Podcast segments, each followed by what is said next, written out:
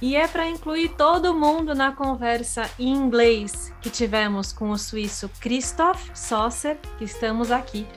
Eu sou a Viviane Faveri e esse é o bônus da etapa 23 do MTB Pass, que contou com a participação do nosso gregário Nicolas Sessler. E se você não está familiarizado com o Sosser, ouve pelo menos a introdução do episódio antes de embarcar nesse bônus para você compreender sua grandeza. Nico, como foi para você entrevistar o Christoph, não Christopher, já que acompanhou de perto a época em que ele estava nas grandes disputas com Hermida e Absalom? Pô, Vivi, pelo, pelo menos alguém aqui é letrado e entende das coisas nesse podcast, né? Aqui é ignorância, eu achando que o nome dele era Christopher, e até, você nem para me chamar atenção no meio da entrevista, eu mandei bala no Christopher, nunca me atentei para mim, Christopher até um apelido, um, um short name dele, e mandei bala, Christopher, Christopher, e você só vem me contar essa agora? É? Olha, Nico, eu confesso que eu fiquei pensando, eu refleti durante a entrevista, eu falei, cara, ele deve lidar com isso a carreira inteira dele. No mínimo, quando ele estava no Brasil, eh, as pessoas chamaram ele também de Christopher várias vezes, então para ele deve ser tranquilo. Vamos deixar o flow, flow não é importante. É, o importante é, é que a gente vai dar o nome certo no, no programa final e, e tudo bem. Tudo bem. Editor, corta essa parte aí, viu? Para não queimar o filme da gente. Essa, isso aí não deve ir para o ar. Mas vamos lá, falando um pouco de como que foi essa conversa com ele, eu vou seguir o nosso roteirinho de do que a gente fez quando a gente entrevistou, para não deixar o ouvinte fora de nenhum tópico abordado, né, já que a gente fez uma conversa em inglês, e nosso objetivo aqui é fazer um programa democrático. Eu comecei perguntando onde ele está, e ele mora na Suíça, agora na parte francesa, casado com a brasileira Andréa Marcellini, e fazendo vários esportes, né? A gente entrevistou agora na véspera de Natal, o programa vai por ar em janeiro, e com certeza ainda vai estar tá no, no pico do inverno quando esse programa for para o ar. Então, quem começar a segui-lo nas redes sociais vai ver é, bastante esqui, neve e tal. E é legal ver que eles não deixam os filhos fora das aventuras. Eles dão um jeito de incorporar os dois pequenininhos em tudo que eles fazem. Então, eles saem para fazer esqui cross country, esqui backcountry, que no Brasil é, é, menos conhecida, né? Porque, lógico, a gente não tem neve no Brasil, mas é aquela aquele esquema que você coloca uma pele embaixo do esqui para conseguir subir a montanha, tipo esquiando, né? Dando passos na vertical, tipo uma bicicleta, aquela. Como chama aquele equipamento de academia? Que você faz assim? É, o, o não é Transporte. runner, né? Não sei. O trans, trans é, é, é tipo transporte, assim. assim. porque você tem os bastões na mão, você vai indo para frente, para trás, tarará. então é, você sobe a montanha fazendo isso, chega lá em cima, o que que acontece? Você tira essa pele de baixo, que é colada no esqui, guarda essa pele na mochila, é, e aí você consegue descer, escorregar, né? Descer, esquiar a montanha abaixo. Então é super bacana, é divertido, eu comecei a fazer.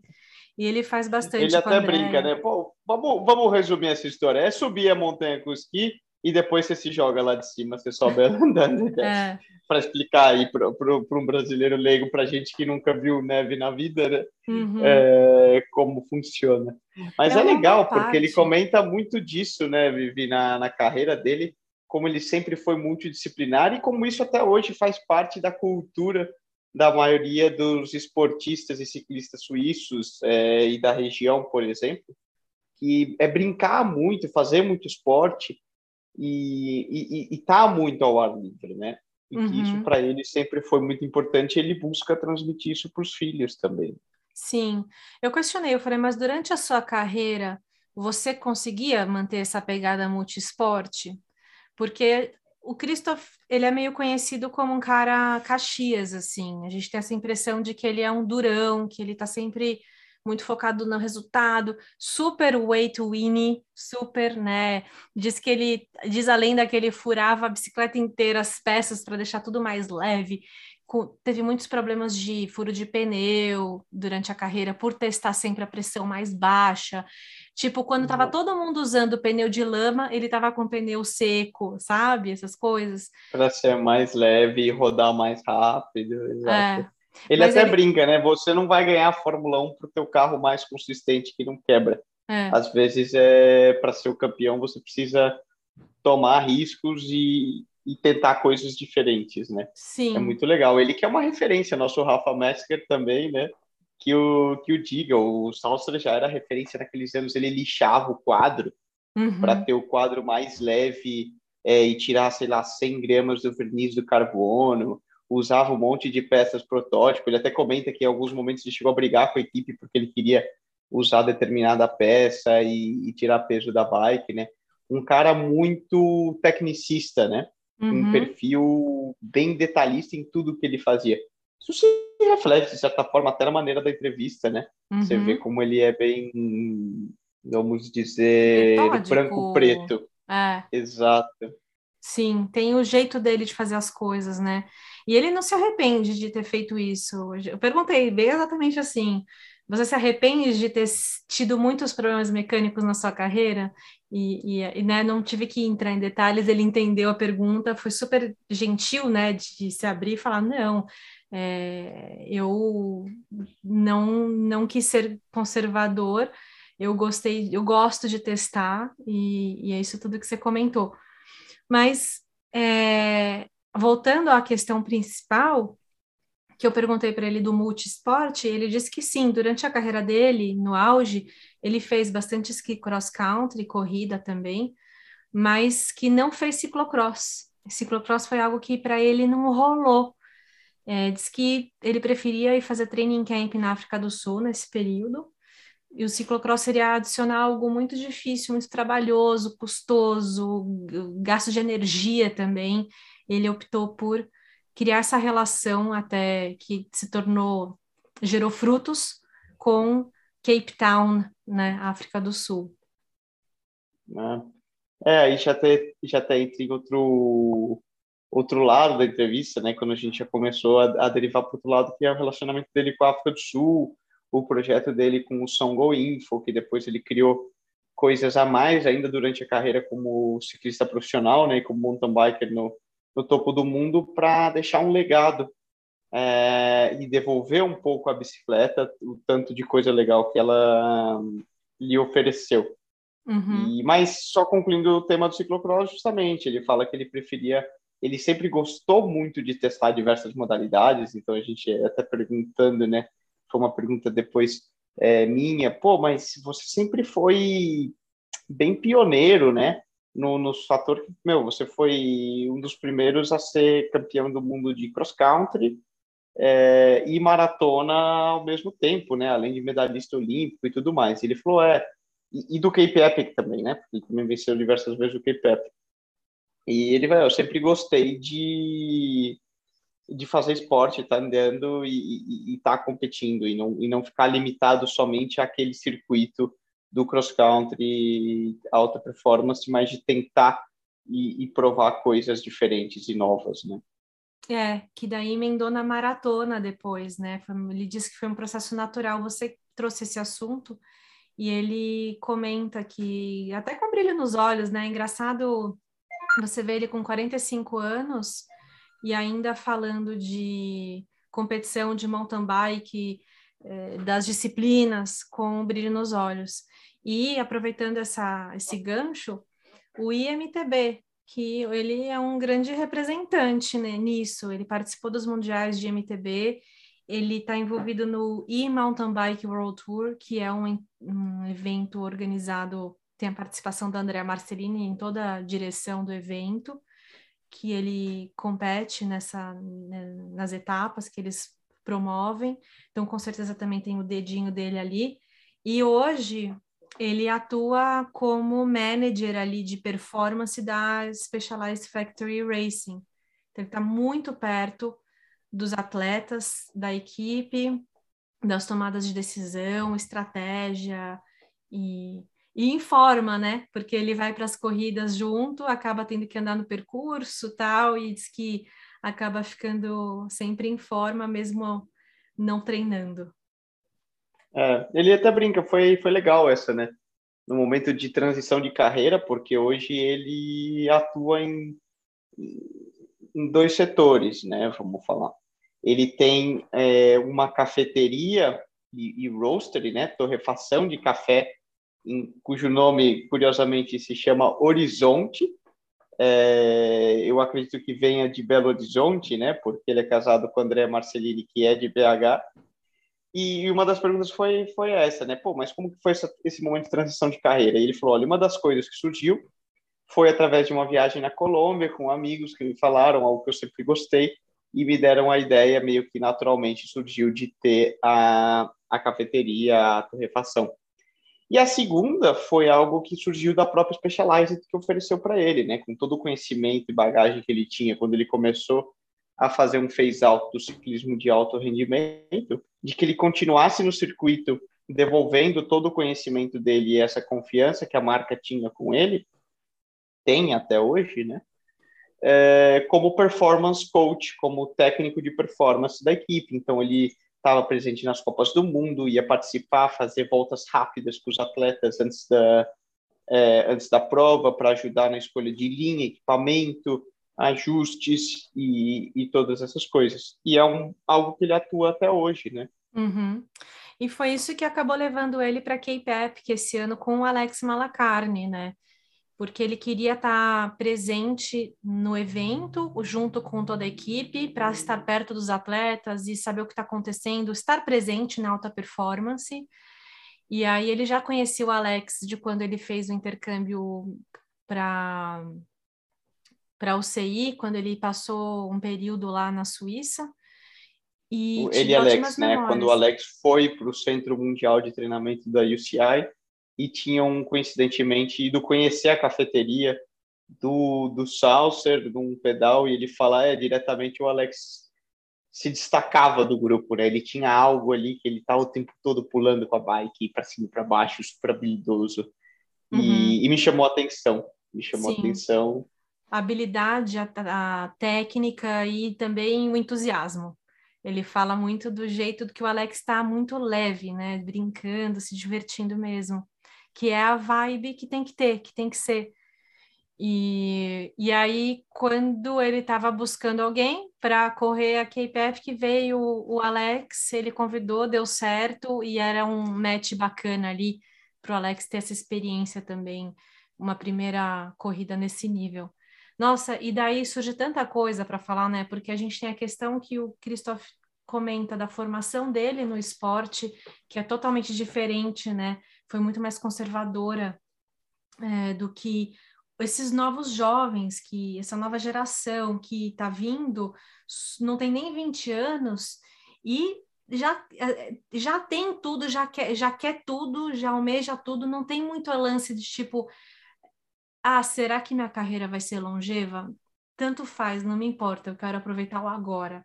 E a galera Muito tá imediatistas, né? É. Muito imediatistas. Ele até brinca, nossa, eu tenho dó daquele menino, desse moleque novo, que o pai já dá tudo. Tem a melhor bicicleta com 14, 15 anos, e tem o performance coach, tem o nutricionista, tem a botinha de compressão, tem o fisioterapeuta e tal. E é muito comum essa, ele ficar estagnado mentalmente, né? porque uhum. chega, bate essa fase entre os 20 e 25 e acaba dando essa. bate nesse platô. E conecta com algo que a gente bateu até mais no começo da entrevista, né, Vivi? Que eu achei muito legal. Que eu perguntei, pô, eu lembro de ter lido que você era, foi real, relativamente tardio é, como ciclista profissional, que só foi se consolidar lá com 23, 24 anos. Assim. Ele falou: olha, não, não foi necessariamente tardio, eu simplesmente segui os padrões de escola e crescimento normais do que seriam os padrões alemães, austríacos, suíços, é, em que você faz o colegial, você faz do colegial, você vai para uma escola técnica ou para uma universidade, depois de terminada a universidade, você presta, na época dele, eu ainda tinha que fazer o, a escola militar, né, prestar o exército, e só depois eu pude pensar em virar, em me tornar atleta profissional é, lá com 21, 22, 23 anos. E ele fala, meu, e eu sou muito grato a isso.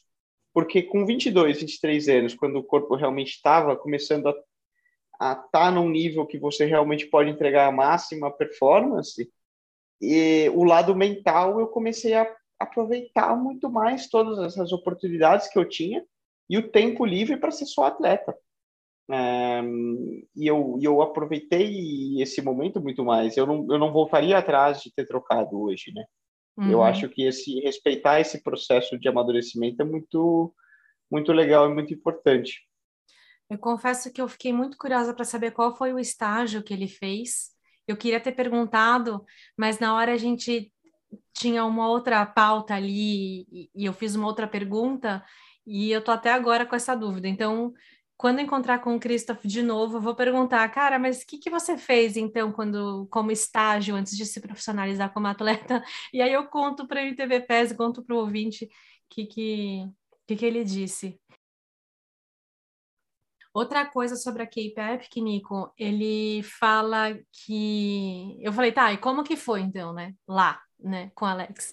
Ele disse que no começo foi difícil. O Alex estava, por mais que o Alex não tivesse, eles não tivessem lá para competir, para ganhar, tinha um ritmo, uma diferença de ritmo, né?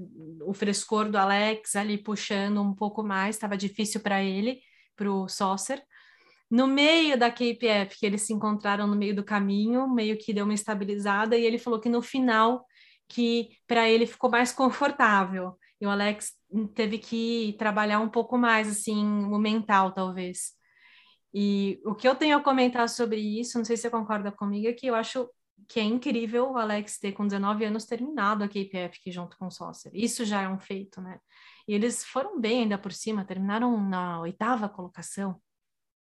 Eles fizeram várias etapas entre os top 10 e tudo. E ele justamente fala né, que impressionou muito, mais uma vez, a mais do que somente a performance física do Alex, mas a a, a mentalidade, a felicidade e, e, a maneira como ele agregava a equipe, sempre com um sorriso e essa maneira que eu acho que é até característica nossa do Brasil, né, Vivi, de, de ser um de ser um pessoal alegre que está sempre feliz, fazendo piada, dando risada.